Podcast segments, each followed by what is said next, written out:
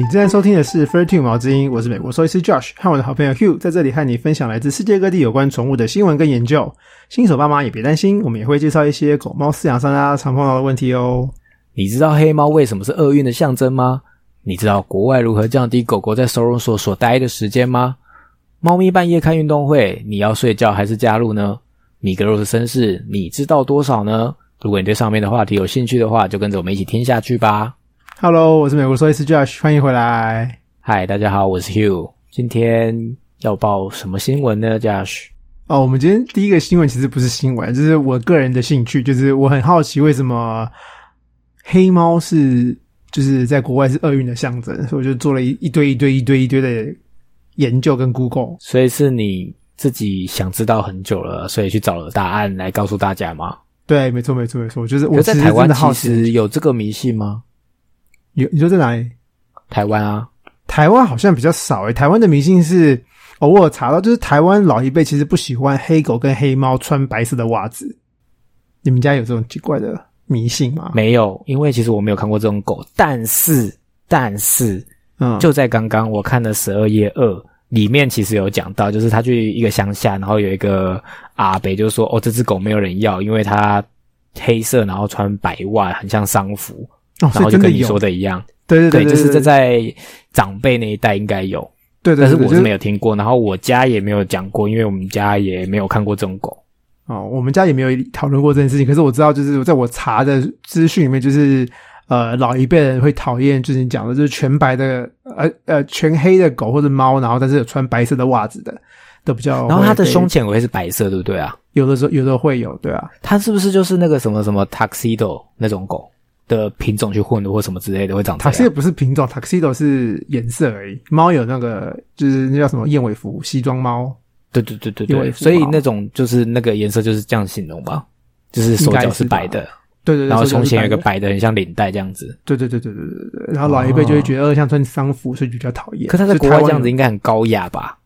穿燕尾服的狗个人觉得我超爱冰室猫哦，冰室猫了，我想起来，它叫冰室猫。那狗嘞？狗好像没有诶、车子有冰室啊，狗我不知道。好，那所以你研究出什么？没有想要理你啊？那你赶快讲一下你查出来的迷信是什么迷信？呃，好，哎、那我先问你，好，除了那个你，那你知道什么台湾有的迷信吗？台湾有迷信很多啊，就是你们医院不是不能吃凤梨酥吗？哦，不能吃凤梨任何产品嘛，就是会旺啊。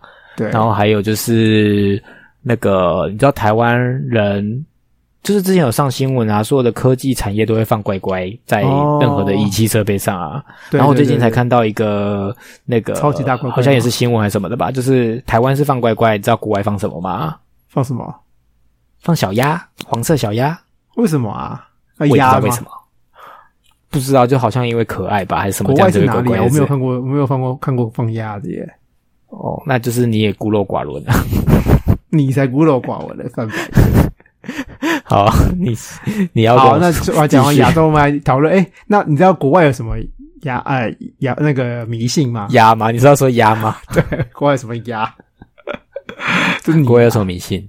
讲来听听有。听过国外什么迷信吗？哎，屋内不能撑伞是国内的还是是台湾还是国外的啊？台湾你不能撑，台湾有啊。哦，国外好像也不行。然后国外还有什么啊？不能就是你在外面不能从那个楼梯梯子那种折叠梯下经过，这个没有听过，然后打破台湾也不行吧？怕危险吧？哦，那是迷信，真的是迷信，或是打破玻、哦打破镜子也不行。哦，有啊，台湾有啊。你那个打破完要说岁岁平安啊，这样算吗？哦，类似，可是国外是镜子，啊我忘我也忘记不是镜子了。很多啊，我还听过哦，我知道有一个啦，就是我从小到大都有，就是被这个迷信给那个制约吗？制约的，就是晚上不能剪指甲，哦，为什么啊？我没有听过这个诶、因为我妈说，如果晚上剪指不行，我这样讲了，我觉得不要讲，因为讲了就会很容易被制约，我不要跟大家讲。真的不要，真的不要，大家自己不要 Google 我差点就讲了，对，因为讲了就会让人家，我就是因为不小心听了，我就会不小心想要哦宁可信其有，所以就不要听，哦不要听，不要听。如果有兴趣自己去查，那你家，你就是自己害自己迷信。那你知道为什么我们会有迷信吗？直接代理话题。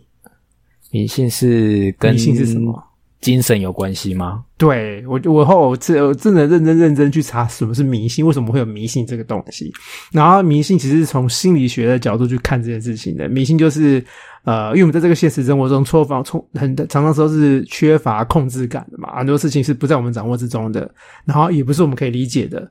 然后这件事情的结果会怎么样，我们也不知道，都是未知的。所以这整个状况就会让人处于一个很焦虑的状况。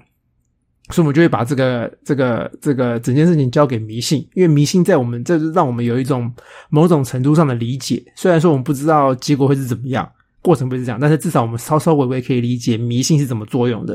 像是我们在医院不能吃芒果啊，不能吃凤梨酥啊，会忙死啊。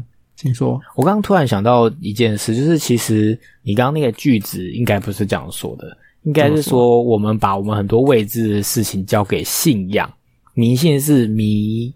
就是崇拜信仰的意思，我觉得就是没有这个信仰，然后你就一直相信这件事。哎，我觉得我没有想要信仰，哎，我觉得迷信跟信仰要分开来看。就是就算就算有信仰的人，应该也还是有迷信的吧？就是把一些我是说有信仰的人，通常就是哎，不能这样讲。但是我意思是说，迷信会不会是指只相信某一种信仰到？这是无法脱离，我觉得不一样。因为只要你是你有信仰的话，你就会相信你所相信的那个神啊。可是迷信是你把它交给未知，哎，哦，就是家里不能撑伞，家里不能撑伞，跟就是跟跟什么哪一个上帝都没有关系啊。好，那你继续，对不对？对不对？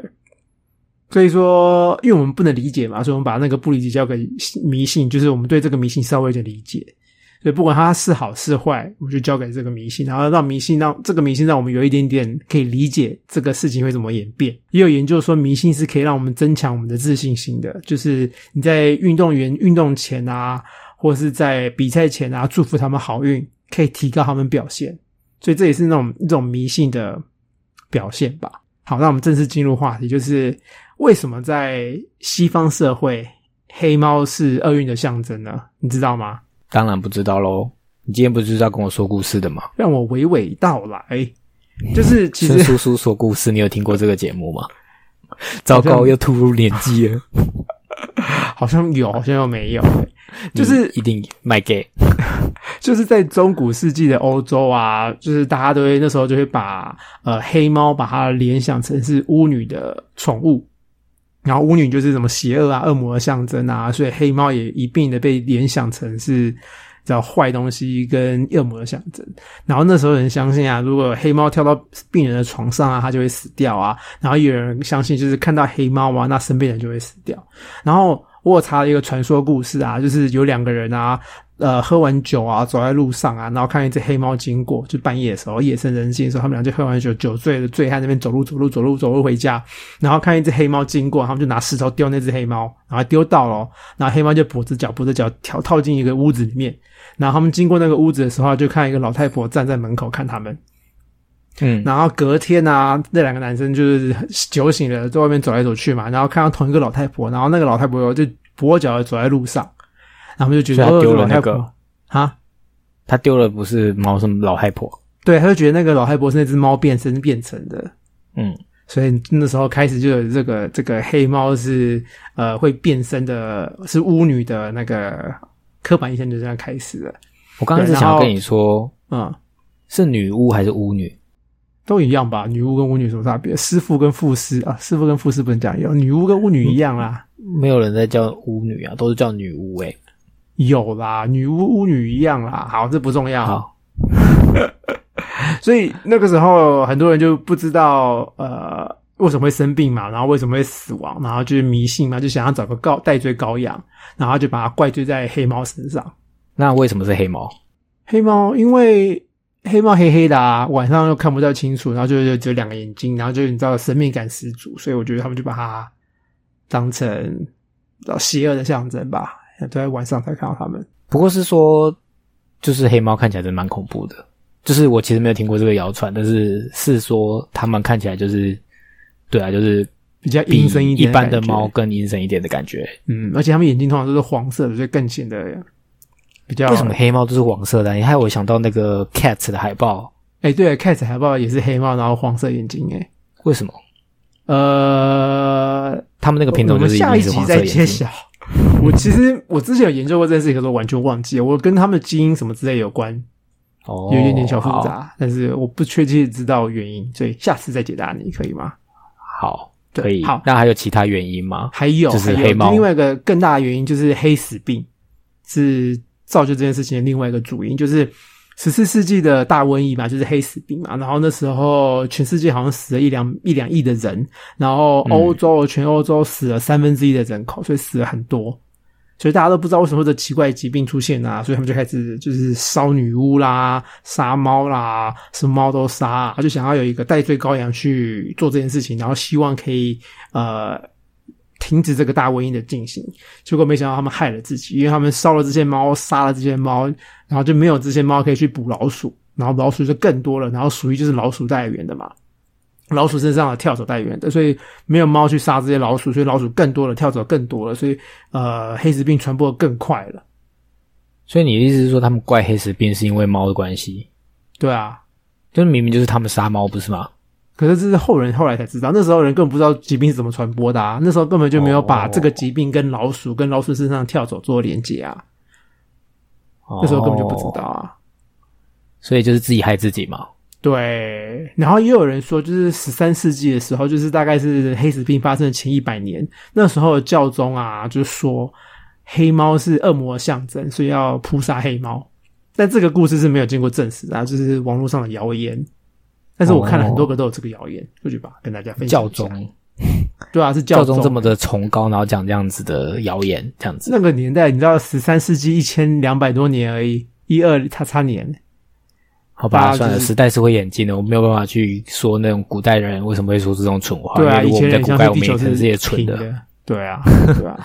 好，但是有部分的行业跟部分国家觉得黑猫是好运的象征，像是比方说，在在英国啊，船员喜欢有黑猫，因为黑猫就会为去，就会让他们把就是呃黑猫可以助他们一趟，就是就是 bon voyage，就是会有回程，啊，就路上不会出，在船上不会出事。就反正就是幸运物的意思。对对对对对对对。然后在在呃埃及啊，埃及有一个守护神叫巴斯特 （Bastet），她也是个呃黑猫头，然后人身的女神。所以在他们在埃及，黑猫是你知道，也是一个幸运的象征也，是女神对象征女，神。对，所以要尊敬。对，但是你知道，你知道到现在哦，其实黑猫在国外领养率也是比较低的，除了万圣节就是以外。在任何国家都一样，当你有这个迷信的话，你就很难有破除的一天啊。对，对就是你从小如果被教育这样子，你就会长大就会有这样的概念。对对啊，所以所以国外黑猫，我知道在美国跟英国，黑猫的领养率都是比较低的。除了万圣节以外，万圣节大家都会想要买买领买黑猫或者送黑猫，所以我知道近几年来，万圣节期间或是整个十月份是不准呃领养或是购买黑猫的。因为怕你过了就不要了。对，怕你过了会不要了，或是拿黑猫做奇怪的事情，是没有听说啊。可是就是怕有人，就是你知道什么邪教什么之类的，这样我也很好奇，你会排斥黑猫吗？不会啊，我超爱黑猫的耶。哦，手。嗯，我觉得黑猫很可爱那那东方国家怎么样？东方国家，东方哎，在日本我知道，在日本其实呃，黑猫是也是好运的象征，他们可以辟邪啦，然后可以可以发财啦，然后还有恋爱的象征，都是黑猫。应该是说日本不排斥任何的猫嘛？他们就是一个爱猫的国家吧？很多我们之前讨论过啊，很多猫的吉祥物都是哦在日本很多猫都是各种的卡通或什么的。对对对对对对。然后我之前也在 YouTube 看到一个那个关于猫的纪录片，我觉得超好看的，就是讲招财猫的由来啊，讲各个地方呃为什么追崇猫。你提了，你就要把链接贴给大家，不然只有讲人家看不到。哦，说的也是，好，没问题，我绝对会找。对，然后在中国啊，中国是有一个玄猫的传说，就是玄猫就是呃全黑的猫，但是有带一点红色的底色。然后他们相信，就是玄猫可以驱魔辟邪，然后他们对灾祸比较敏感，所以呃会在灾祸的时候看到他们，但是呃会造成误解，就是他们其实不是带灾祸来，他们只是警告当地的人说会有灾祸来。嗯，对然后帮你挡住了。对对对对对，或是警告你要赶快跑了。之类的。所以，然后那时候他们也相信，就是把黑猫啊，呃，养在朝南的门口可以辟邪，然后也可以祝福子孙，或你知道多子多孙啊，什么什么之类的。所以以前的中国其实是崇尚黑猫的。哦，但是在台湾，就我们刚刚讲的嘛，就是全黑的黑猫。哦，我知道我妈很不爱全黑的黑猫，是说我妈什么爱的猫都不爱啊，可是她应该特别不爱黑纯黑的黑猫。我觉得不爱猫的人都会特别不爱黑猫，我也觉得，就本来就不是猫派的人就会不喜欢黑猫。嗯，我也觉得就像我，就是从小对他们怕怕的，就像我们刚刚讲的，因为它看起来就更比一般的猫再更阴沉一点啊。更有神秘感，更阴柔。对啊对对对，在台湾，那为什么哦？因为黑猫宅急便是日本来的，我一想到黑猫就是黑猫宅急便，对，黑猫宅急便是日本来的，难怪它可以变成一个那个哦，对啊，公司的那个象征。对对，在日本黑猫根本就不是个你知道邪恶象征，啊就是好东西啊。了解。好，然后黑猫故事就到这里啦。那第二则新闻嘞？好，那我们进行第二则新闻。第二则新闻就真的是新闻了，是个研究，它是呃，二零二零年，就是去年九月刊登在公共科学图书馆期刊 Plus One 呃的一个研究。那个研究做的是什么研究呢？就是呃，在美国的收容所啊，通常都会在每一只狗狗的呃牌子上面写它的年龄啦、呃个性啦、颜色啦、男生女生啦，然后还会写品种。然后这个研究就想要知道，就是在收容所狗狗要是不写呃品种的话，会不会让他们的领养率增加？结果是会吗？答案是会的哦，会哦。就是通常我们在收容所写品种的时候啊，都是很主观的，就是当时在写的人觉得它是什么品种，就觉得就就会决定它的品种。就是它长得像呃德国狼犬，我们就会写德国狼犬；长得像那个吉娃娃，我们就会写吉娃娃。除非它真的看不起来，什么都不像，我们才会写米克斯。嗯，对，在国外很奇怪，我们通常都会猜出它的品种，我们都会比较不会写米克斯，我们都不会写 mix，都会写一个猜出它的品种，然后就是写大概那个类似的品种，就是品牌迷失的感觉，可能有一点，就希望它有一个品种。对对对对对。可是因为美国人每个人的主观意识不一样嘛，所以大家猜的品种也都你知道会会有时候差别还蛮大的。我们觉得是 A 品种，可是其他人看可能是 B 品种。哦，然后他们这个研究团队啊，他们去了三家不同的呃收容所，然后他们尝试了不写品种，就只写公母啦，只写个性，只写颜色，只写年纪，然后完全不写品种哦。然后他们发现啊，狗狗平均在收容所待的时间呢、减少了八到十一天，减少一到两个礼拜，少蛮多的。但是退货率维持了啦，对，就退货率还是一样维持是六 percent。那你觉得为什么会那个减少那个待在收容所的时间？因为我觉得他对品，就是你讲的品牌品种的迷失，就是像国外，因为美国比较多的品种是比特犬，嗯，然后呃，比特犬呃有两个问题，就是有可能会让人家更想要呃领养它，然后另外一派人是更就是会避免领养比特犬。我先讲嗯避免领养比特犬的好了。假如这个牌子上写它是比特犬，然后有些人就会刻意避免。为什么要避免？就是有些人是租屋客，然后呃，所以他们在外面住，通常很大部分地方租房子的时候都不愿意让呃租客养比特犬，因为觉得比特犬是呃比较具攻击性的品种，这是你知道刻，嗯就是你知道刻板印象，但是不是真的，但是大家就这个刻板印象就觉得比特犬比较凶一点。所以不管是在台湾或者是国外，都会有这样子的刻板印象。对啊，就是我们之前有做过比特犬的特辑，呃，比特犬的讨论，就是比特犬就是你知道被污名化了，然后所以有养比特犬的人其实比较难租到房子，因为房东啊会比较跟那些你知道呃公寓型的经营者、管理者、经理他们的也会比较排斥比特犬，所以大家有时候去领养狗会比较避免啊、比特犬。那另外一派人会刻意去领养比特犬。因为呃，虽然说在美国斗犬是违法的，可是还是有人在做斗犬，就时不时还是会看到美国斗犬被抓啊，美国斗犬有美国有人在斗犬然后被抓，或者美国有人在斗犬然后狗狗受伤的新闻，对啊，所以会有人刻意去领养比特犬，然后让他们去打架。然后，呃，个性太好的比特犬啊，通常都会被拿来当饵。什么是当饵呢？就是被一些比较凶一点的比特犬拿来当咬的跟攻击的对象。嗯，好对，很可怜。残忍哦。然后对，然后假如他们真的领养到一只凶的比特犬的话，就会把它训练的更凶、更恐怖，会去打架。呃，所以他们不写，我觉得不写其实对这些狗狗是好的啦。你不要给它一个品牌，不要给它一个品种，它比较好找到家。尤其在美国啊，就是一年大概有三百多万只的狗狗进收容所，然后被领养走的、啊、大概也只有一百六十万只而已，大概二分之一。这个是呃前年的数据。然后所以一百六十万只，一百六十万只被领养走嘛，那剩下一百多万只跑哪里去呢？有二十 percent 会被安乐，然后有二十 percent 会被原主人带回家。还有人会把带自己弃养的再带回去哦。没有，因为去收容所的狗狗有的时候不是弃养的啊，有的时候是它那不然是自己跑掉，对，它自己跑掉的、啊，哦，就被找回来了，对啊，被它所以还有去找到他了。对对对对对，所以有你看一半是呃被领养走嘛，然后有二十 percent 被爱乐，然后二十 percent 是被呃带回自己的家去，然后有十 percent 他就没有仔细讲啊，所以帮这些狗狗找到新家真的很重要啊。所以我们在台湾大部分都会写米克斯，可是搞不好你不写米克斯，搞不好不写它的品种，搞不好可以增加他们被领养的机会。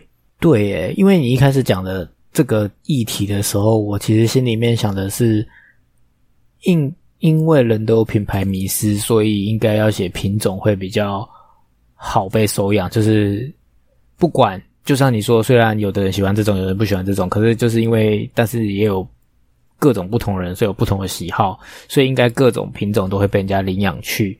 但是当你讲到最后一句话，我就知道为什么不要写品种了。因为在台湾都是米克斯，没有纯种，纯种很少在收容所，所以你也不能去骗人家说哦，它就是什么种，但是其实它不是，它其实就是米克斯。那这样子的话就没有帮助，所以其实应该是不写比较好哦。对啊，就完全不写啊，就是米克斯，就是有的人就会觉得它是混的，就是他就会根深蒂固的觉得混的不好，但其实也不一定。其实后来我现在想，我觉得我支持不写品种啦，就是。如果它真的是品有很多，就是如果今天它是宠物店的话，然后它真的都是纯种的话，当然要写品种啊。但是因为你就知道它是什么嘛。可是如果今天都是米克斯的话，理论上应该是不要写比较好。就像是你不要给他一个标签，人都不喜欢被挂标签，就是你给他一个标签，然后但是其实它根本就不是。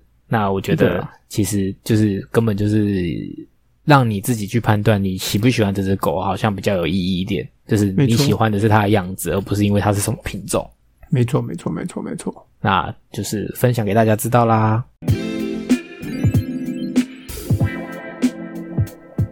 那我们今天的 Q&A 时间，你要跟我们回答什么问题呢？我们今天要讨论猫咪半夜开运动会怎么办呢？万一猫咪半夜开运动会，很多猫都会这样吗？啊，还蛮多猫的，我还蛮常被问到，就是他们家猫咪半夜不睡觉，一直吵，然后一直跳来跳去，一直翻来翻去，然后东西掉到处都是，然后准都无法等一下我有。一个问题耶，猫科不是夜行性动物吗？不是，哦，这个是一个不对的观念，不完全错误，那就是这个没有很正确的观念。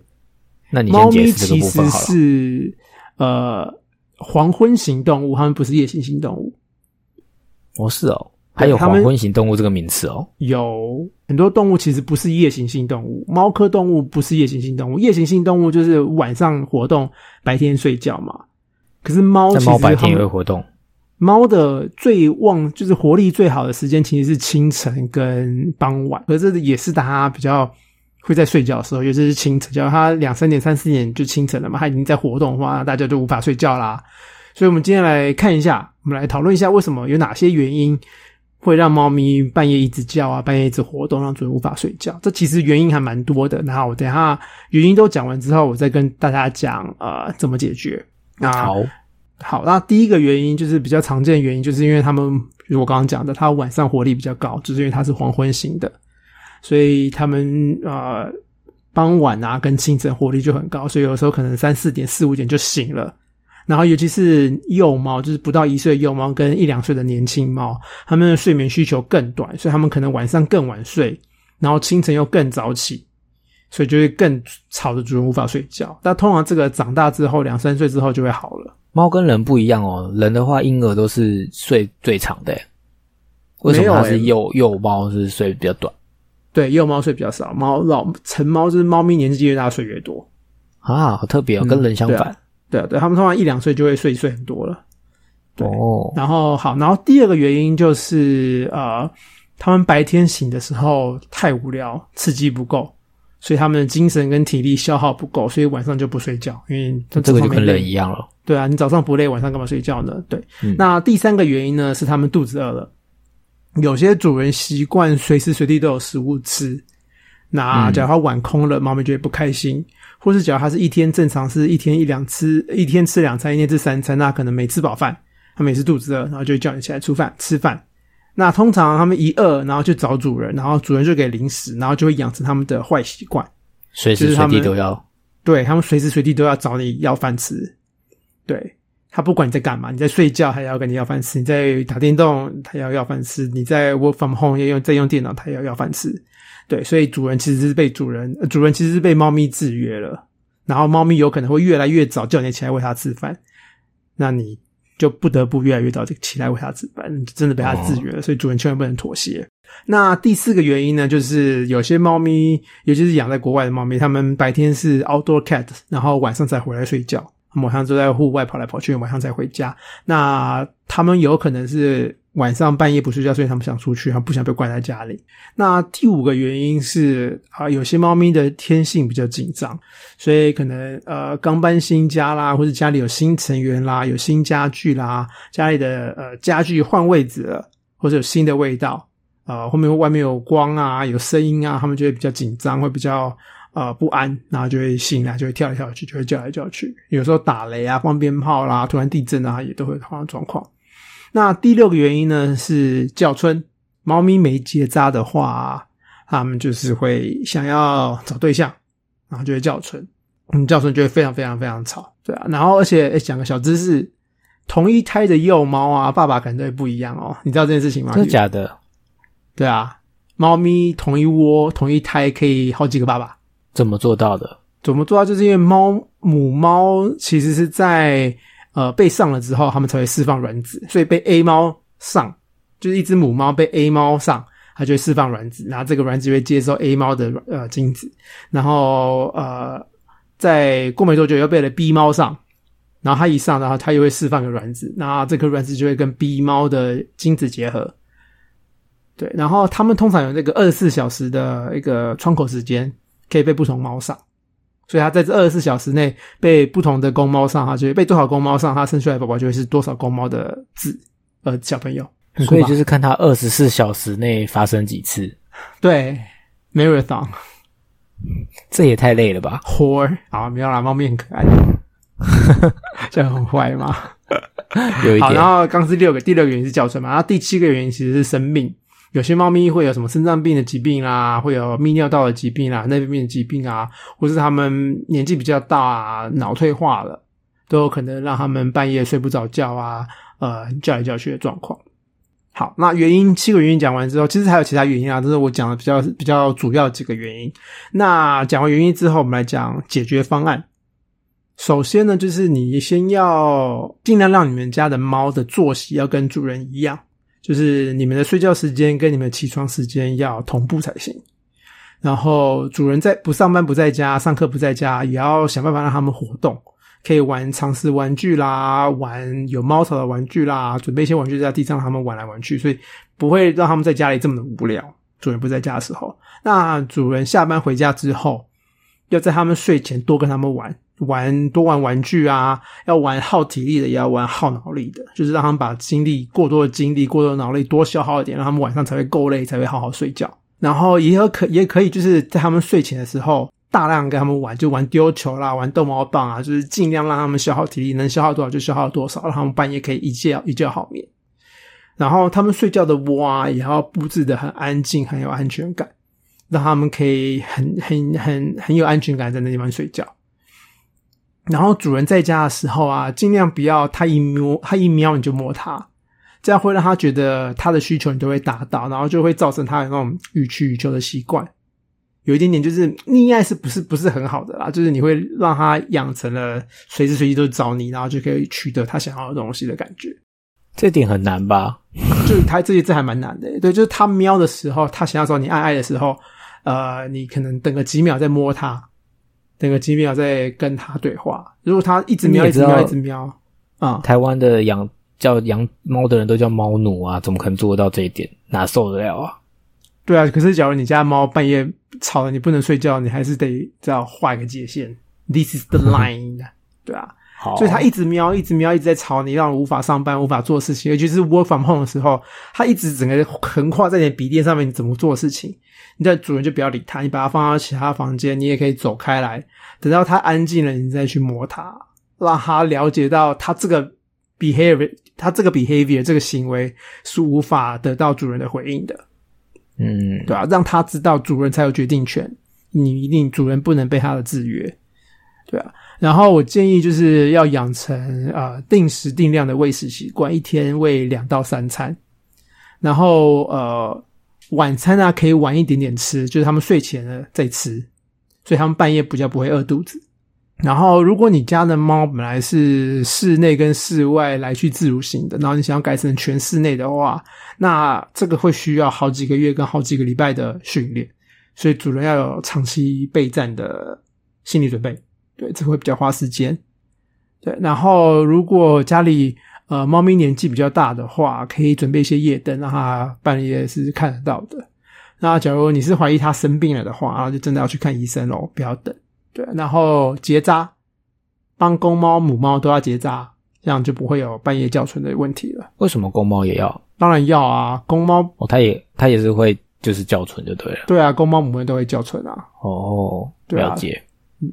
然后，而且公猫不结扎，还有另外一个问题是它到处乱尿尿。有些公猫不结扎会到处乱尿尿。结扎跟乱尿尿有关系哦。有啊，就是因为它乱尿尿，就是它想要画地盘啊，然后让别的母猫过来这边啊，哦告吸引别人来。就是吸引别人，吸引母猫来，然后也告诉别的公猫不要靠近，所以他们就会到处乱尿尿。嗯了解。以上这些听起来就是大部分都跟人类很像，就是你就是要好的睡眠品质啊，然后呃，跟养小孩一样，要睡眠时间同步啊，或者是消耗他们的体力才会睡得好啊。当然就是睡的环境要很好啊，然后。吃饱再睡啊，就是其实大部分都跟婴儿一样，除了你刚刚说那个，就是不能予取予求，不能予取予求，那个会比较难，一般的宠物做的，要不然其实应该大部分都是很可以理解的状态。对，那还你刚刚说还有什么很重要的吗？哦，对，重要重要就是，如果你确定他半夜叫啊，或半夜跑来跑去、跳来跳去，只是想要找主人，只是肚子饿的话，千万不要理他们。但是你要先排除生病这件事情啊，对，就是你千万不要理他们半夜叫你喂他吃饭这件事情，就是满足他们的需求当然很重要，但是你不能反过来被他们制约了。如果他们清晨一喵喵叫，然后你就起来喂食，那他就会养成在那个时间点要吃饭这件事情，然后没有吃没有饭吃，他们就会更生气，然后就会叫更大声，那他们就会变本加厉。然后本来只是五点叫你起来吃而已，然后会越来越早，越来越早，然后就变成四点半起来吃，然后四点半早，他有时候，然后之后到变成四点半，他就开始不安分了，四点就开始不安分，然后四点就开始叫你起来吃饭，所以就越来越早，越来越早。那我听过超级多 case 都是这样子的，就越来越早叫你起来喂他吃饭，那主人真的很痛苦。所以主人一定要一开始就要很下定决心，你不能理它。就是你的晚餐晚一点吃，然后白天在家主人在家的时候多消耗他的体力，多浪费他的体力跟脑力，脑力脑力也要，所以就是让他们多累一点，可以睡晚一点。对，然后他们做错事情，他们半夜喵喵叫，清晨喵喵叫，跳来跳去，千万不要骂，也不要打。对他们不会知道你骂他打他是在告诉他 stop，他们只是变得会怕主人而已。所以你能做最好的事情就是不要理他。不要完全不要理他，就让他一开始就让他叫，你不能让他予取予求。做这个节目之后，我看了很多那个就是有关就是宠物的，不管是纪录片啊，或者是剧集，嗯，发现就是其实我觉得啊，那个要如何让这些宠物的生活品质更好啊，就是其实我觉得应该可以，就是那个让大家要养宠物，不管是领养或买之前，要先上宠物行为学的 fundamental。嗯，因为其实很多，其实你就是这几集下来教教导大家，很多都是跟行为学有关，就是你要怎么样让它习惯这些。然后还有最近看那个就是 Netflix，就是那个狗狗训练师、王牌狗狗训练师之类名字我有点忘记了。但是重点就是它里面就讲说，你要让你的主、你的狗知道你才是主人。就是跟你刚刚讲的很像，就是你要先让它知道你是主人，就是谁才是 boss，不能被它当你他不相他不认同你是个主人之后，你就没有办法管，就是没有办法把它教好，就没有办法让他。的听你的指令，就是其实差很多的。但是我觉得很多人他其实都只是想要养狗，然后只是觉得可爱。一个一开始的初衷可能就是看到某只去逛宠物店，不小心看到，尤其是你知道宁夏夜市夜市口就有宠物店，一定都会逛到，然后就看到就觉得好可爱哦。啊，对，通化夜市，好丢脸哦！我在那边出生，竟然讲错。通化夜市，然后就是那个出来就是那个爱猫园还是什么的，就是大家可能一开始起心动念只是因为它可爱，可是其实你根本就不知道怎么样，或者是不会养，然后也不知道该怎么样呃去教导它或训练它。我觉得百分之九十的人应该都是属于这样子人，虽然我没有统统计数据，也没有任何研究，但我觉得应该是。那大家就是会去。Research 的可能也只有年轻人，然后你看年老年人已经更不知道这些了，所以就是成立这个平台也是希望可以教导大家更多专业知识。虽然 Josh 医师每次讲都很漏漏等，可是就是 我觉得是对大家有帮助的。可是就是如果大家就是可以多听我们节目，至少你会有一些基础的概念，就是在还没有立法说你养动物前要上行为学，虽然这天不可能到来，但是我觉得就是对大家的帮助。应该会有多少的帮助啦？真的。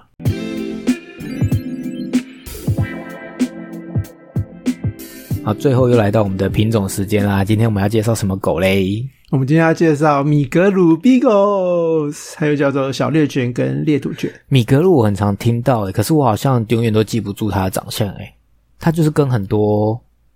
他的长相就是耳朵垂垂的，哎，我这次没有准备照片，因为我以为他知道他长什么样子，哎，因为我就觉得他好像跟什么腊肠或什么很多那一类都长类似，因为就是猎犬型的啊，很多小型猎犬其实长这样，所以我每次都搞不清楚他们就是谁是谁，就是耳朵，可是很常见到这个品品种，然后它是全白的，然后通常就三个颜色，全白的身体嘛，然后有土黄色跟深棕色的那个 marking，哦，所以都一定是全白的身体。吗？它通常我们我很少看到其他颜色，就是它就是白的身体，然后带呃橘色跟呃就是浅棕色跟深棕色的那个色块在身上，然后通常耳朵也是不同的颜色。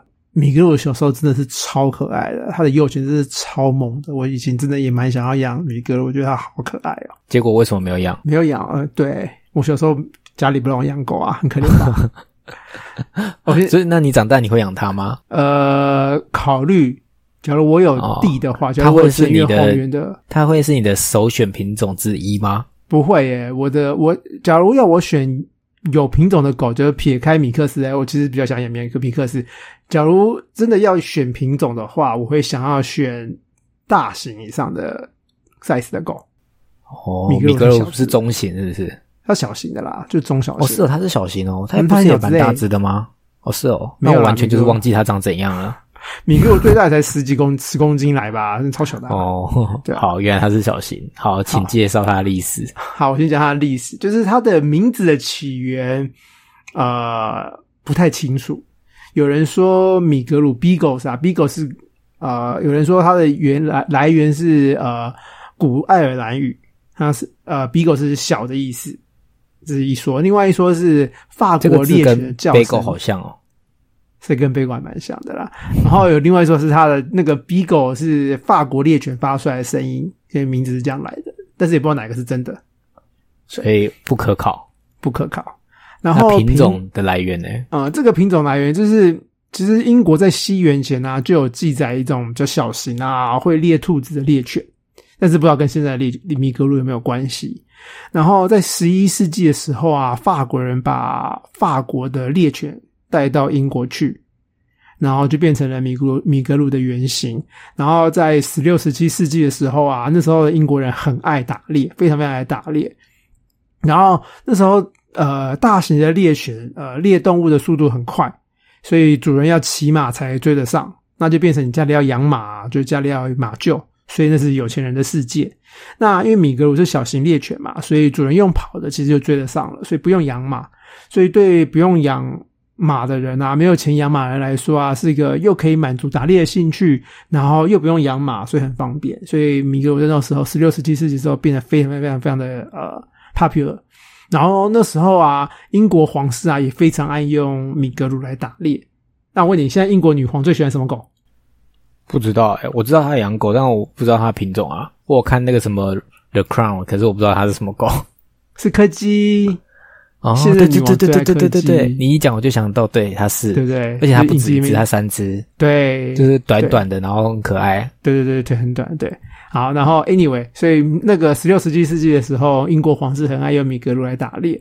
然后那时候啊，他们还有培育出一种叫做 glove beagle 跟 pocket beagle 的呃迷你就是又是很小的，对，就是小到可以放在 glove 上面，就是手套上面，或者是 pocket，或者那就是口袋里面的米格鲁。那现在没有看到了吧？现在没有，没有，这个已经绝种了。然后大家拜托大家也不要去配出来这种东西，拜托拜托。就是迷你呢都说都会有问题啊，对啊，迷你基因缺问题陷多的，对。啊、那你那你知道为什么台湾为什么米格鲁翻米格鲁吗？为什么？因为日文，日文日本人叫讲只是讲 biglu，哦，对他们 L 是鹿啊，没错。对，所以中台湾的米格鲁是从日文的发音，日日文的英文发音来的。所以是先在日本红的，其实，我也不知道、然后我们才引进的吧？我记得好像有跟它有关的电影或者是什么、诶，就是这个品种的有关为主角的电影，然后可能史后来比啊，哦，他就是米格米格鲁哦。史努比就是米格鲁，你不知道吗？那为什么他的那个耳朵不是什么什么？你说什么棕色？它它就是干嘛骗人？它就是白色的米格鲁啊，然后耳朵是垂的、啊。那你其实其实老实讲，其实米嗯史努比没有很像米格鲁。我小时候知道这件事情也是哇，mind blown，完全没有联想到。所以他只是以它为原型，可是已经改成不一样的形状了。对啊，就是他画他的画法，他的 interpretation of beagles，好吧，原来史努比是米格鲁，所以大家知道了吗？小知识。这不是小知识吧？这应该常识吧？好了，对我来讲是常识啦。好啦 a n y w a y 然后米格你，你到时候好，大家那个可以留言，你知道米格鲁是那个史努比吗？呃，不对，史努比是米格鲁吗？相信大家都 都有这个 sense。就是拜托在后面留言，让大家知道，让他知道，让 Josh 知道，其实不是每个人都应该知道的，好吗？哦，好哦好，请继续。像我刚刚讲的，米格鲁的体型比较偏小嘛，他们到肩膀的高度只有三十五公分而已，是矮矮小小的，然后体重才大概十公斤左右。那他们的个性就是他们很亲人，然后很聪明，然后很喜欢人，也很喜欢动物，所以适合家里有养其他动物的主人，然后家里有小孩，呃，也没问题。但是因为它活动力很高，很需要运动，所以养它的主人要有常运动的决心，常常带它散步，而且不只是走啊，是要跑的那种，因为它毕竟是猎犬嘛，所以他们很需要有运动的空间。然后他们很会打猎嘛，然后嗅觉嗅觉能力很强，所以你带他们出去啊，他一定会一直闻，一直闻，一直闻，一直闻，一直闻，一直闻，一直闻，然后闻完了还要继续闻，一直闻。所以主人要有这个耐心，你要等它闻完才能走。它就是很爱闻。然后呃，因为他会追着他们，就也是一种牛脾气。他们看到闻到一个他们想要闻的味道的话，他们一直追着走。所以你外出散步，要是没有牵绳的话，还蛮能从还蛮容易跑掉，因为它就追着一个味道，然后就跑掉了。是不是小型的狗都会活动力很强啊？没有、啊，大部分没有啊，没有啊，还是因为它又刚好就是猎犬？因为它是猎犬，猎犬的活动力都比较高。对吧了解。然后那它有什么红颜薄命的疾病吗？没有啊，它其实算蛮健康的耶。哦，所以这是他推荐大家，如果真的有品种迷失的话，可以养的一种狗，嗯，我觉得又可爱又健康对，只是要陪它玩但是但是你要陪它玩，然后要常散步，啊。要运动，不只是散步，是要运动的。好啊，那就介绍到这边啦。那今天的节目就到这里啦。如果喜欢我们节目，记得订阅毛知音，在你收听的平台留下评价及留言。如果有任何问题，也欢迎到我们的粉丝专业 IG 搜寻毛知音留言，我们会挑选适合的话题，在之后的 Q&A 为大家解说。那我们就下次见喽，拜拜。